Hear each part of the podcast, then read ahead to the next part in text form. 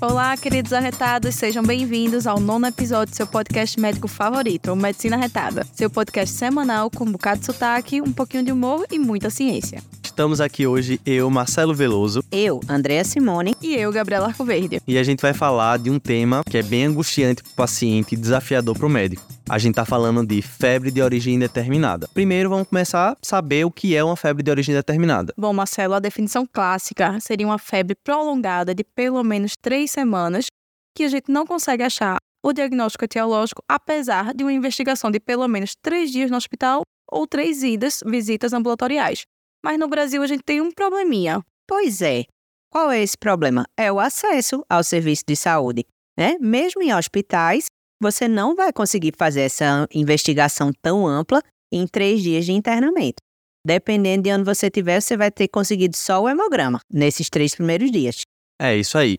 É, alguns autores sugerem que a gente divida, além da forma clássica, que foi essa forma aí que você já tinha falado, a febre de origem determinada associada aos cuidados de saúde nos pacientes com imunodeficiências ou naqueles pacientes com HIV. Na prática, essa classificação ela vai ajudar, na verdade, a gente a pensar de forma diferente nas possíveis etiologias. Porque se eu estou falando de um paciente rígido, eu vou pensar em algumas causas, mas se eu estou pensando num paciente imunossuprimido, por exemplo, porque é transplantado, eu já penso em outras causas, e naqueles com HIV, acaba também sendo uma população especial. E aí a gente começa a perceber por que, que é uma, uma alteração tão desafiadora. Veja, né, que a gente está na classificação e já teve problema. Já teve polêmica. Exatamente. É isso aí. Certo. Agora eu identifiquei. Meu paciente tem febre de origem indeterminada. Quais as causas que a gente pensaria? Bem, a gente vai falar aqui das causas mais comuns. Elas vão corresponder aí a 80% dos casos. Dentre elas, a principal é infecção. A gente pensou logo, febre lembra a infecção. Dentre as causas infecciosas, os abscessos profundos a gente sempre tem que pensar, né, incluindo aí a endocardite infecciosa, seja bacteriana ou não, tuberculose e os casos de complicação de infecção de trato urinário,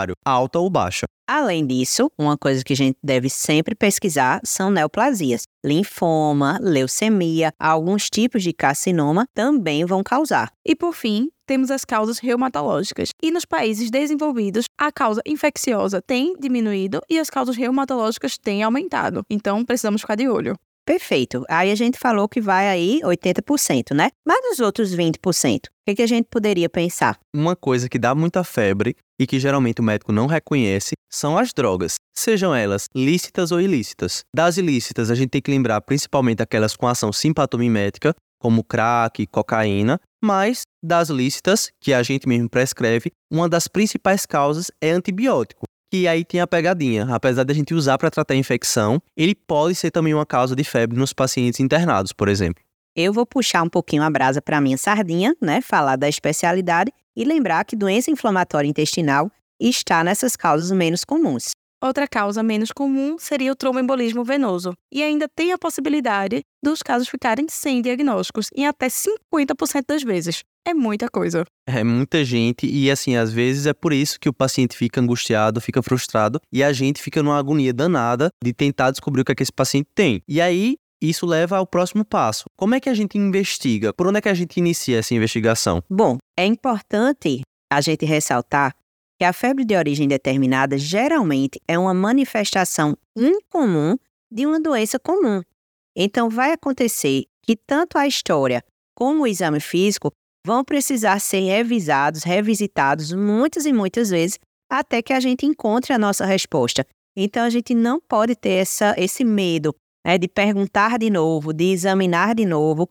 Precisamos fazer isso. E aí, o que, é que a gente precisa perguntar? Perguntar ativamente sobre o uso de drogas, que Marcelo já tinha comentado com a gente, viagens recentes, exposição ocupacional a alguma substância que pode estar causando essa febre, ou se tem contato com pessoas doentes ou animais. Uma coisa interessante é que, assim, o grau da febre, a natureza da febre, é algo que angustia, mas que não tem a menor especificidade para a gente definir o diagnóstico. A gente passa muito tempo né, na faculdade. Febre terçã, febre quartã, se a febre é baixa ou se a febre é alta, fala a favor de outra doença ou não. Mas, de fato, a literatura traz que isso não ajuda muito no diagnóstico é mais importante a gente saber quanto tempo de febre o paciente tem e se essa febre ela é persistente, né, para a gente poder classificar e, a partir disso, entrar no protocolo de investigação da febre de origem indeterminada. Bom, além disso, é importante a gente perguntar sobre sintomas que geralmente o paciente desconsidera. Por exemplo, tosse crônica, mudança do hábito intestinal, presença de dores articulares, lesões de pele. Geralmente são coisas que ele não considera tanto nesse contexto de febre. Outra coisa importante, sempre prestar atenção na presença de flebite. Isso principalmente naqueles pacientes internados, às vezes é só o acesso. Você tira o acesso e ele para de fazer febre. E aí, André traz uma coisa essencial, que é o interrogatório sintomatológico. Então, às vezes a gente tem aquela vontade de pular ou fazer o interrogatório mais ou menos, mas aqui, principalmente aqui, a importância do interrogatório sintomatológico, de revisar sistema por sistema atrás dessas queixas que às vezes o paciente acha que não tem nada a ver. E a gente já comentou algumas vezes que não existe exame físico completo, né? Mas aí vem a febre de origem determinada para quebrar nossas pernas, né? É uma situação que a gente deve fazer o exame o mais completo possível. E o que é que a gente deve olhar com mais atenção? Existem algumas alterações que o paciente não dá importância e muitas vezes os médicos também não dão importância. Alterações de pele, sejam eritemas, exantemas, lesões em regiões que a gente comumente não examina, como períneo, pés. Então, procurar bem direitinho. Estar atento à realização da palpação em busca de linfonodomegalia, hepatosplenomegalia, e sempre fazer a ausculta cardíaca muito atento, atrás de sopros ou até mesmo atrito pericárdio. Uma coisa que a gente sempre fala, já falamos em outros podcasts e vamos reforçar novamente: exame da cavidade oral. Sempre pedir para o paciente abrir a boca, tirar a máscara, abrir a boca, olhar direitinho, pegar sua lanterna e ver até o final da garganta o que você conseguir. Porque isso pode ser determinante para o seu diagnóstico. Olhar a cavidade oral não é exclusivo de dentista. Médico tem que ter o hábito de olhar a cavidade oral do paciente, sim. Fizemos toda essa avaliação. Então, coletamos a história, fizemos um interrogatório sintomatológico bem sistematizado, realizamos o exame físico, o máximo de informação que a gente pôde extrair dali. Beleza. O que é que eu posso partir agora para exame complementar? Qual é o exame que eu vou solicitar? Vamos organizar por grupos. O primeiro grupo seria aqueles exames mais gerais de sangue seria hemograma, provas de função inflamatória como VSH e PCR, função renal, transaminases TGL, TGP, ALT, AST, como você queira chamar, enzimas canaliculares, DHL, bilirrubinas e CPK. Isso. O sumário de urina ele também pode ajudar tanto a diferenciar se existe uma infecção urinária ou procurar causas, por exemplo, de glomerulopatias que podem gerar febre. E eu já puxo aí, falando infecção das culturas. Então, urocultura e as hemoculturas, pelo menos três amostras pareadas, devem ser sempre solicitados. Existem outras culturas, como cultura de secreção traqueal, cultura de escarro, cultura de tecidos profundos, que não devem ser feitos de rotina e vão ser reservados caso a caso, a depender das alterações clínicas do paciente, seja na história, seja no exame físico. Para não perder o costume, vamos falar das sorologias. A primeira que a gente deve pedir é o anti-HIV. Esse faz parte da rotina inicial. Tem outras que a gente pode pedir? Tem, mas aí vai depender daquilo que a gente viu do nosso paciente. A gente pode pedir mononucleose, VDRL, pesquisa para hepatites virais, mas aí já vai ser um segundo momento de acordo com o que o nosso pensamento for direcionando. Olha aí a importância da história clínica. Isso, por exemplo, se você fez aí o anti-HIV e ele veio positivo, você pode pedir, né, como a Andrea falou, um CMV, um tóxico, pensando que talvez ele possa ter uma reativação de doenças que em pacientes imunocompetentes a gente não pensaria inicialmente. Esses são assim os principais e agora a gente vai um pouquinho mais para as especificidades. Fizemos tudo isso e até agora não achamos nada, a gente pode pedir função tireoidiana, os casos de tireotoxicose eles podem se apresentar com febre, e a eletroforese de proteína, para pensar em gamopatias monoclonais que possam justificar esse sintoma.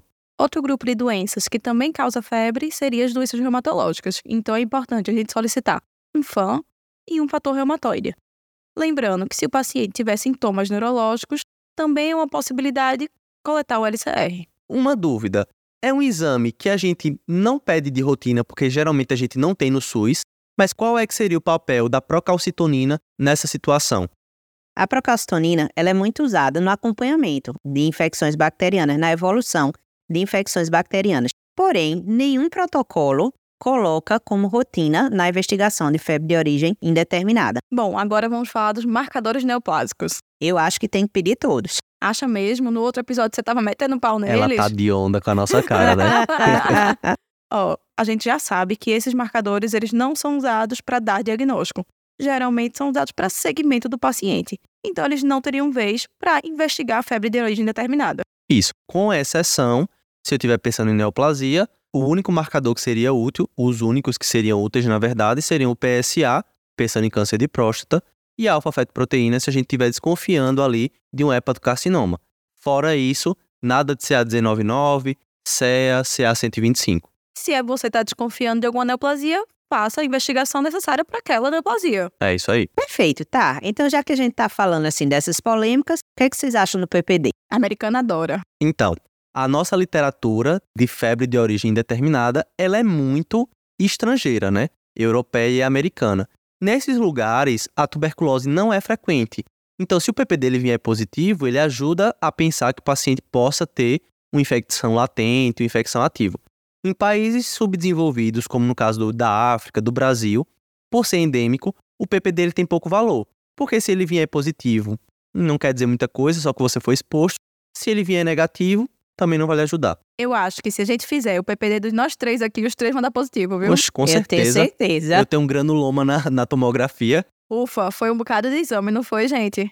Bom, se vocês querem saber mais sobre esses exames de forma mais detalhada, é só vocês acessarem o nosso guia rápido de febre de origem indeterminada que está no link da nossa bio do Instagram e na descrição do podcast. Ok, então agora que falamos, já terminamos de falar dos exames laboratoriais, vamos falar dos exames de imagem?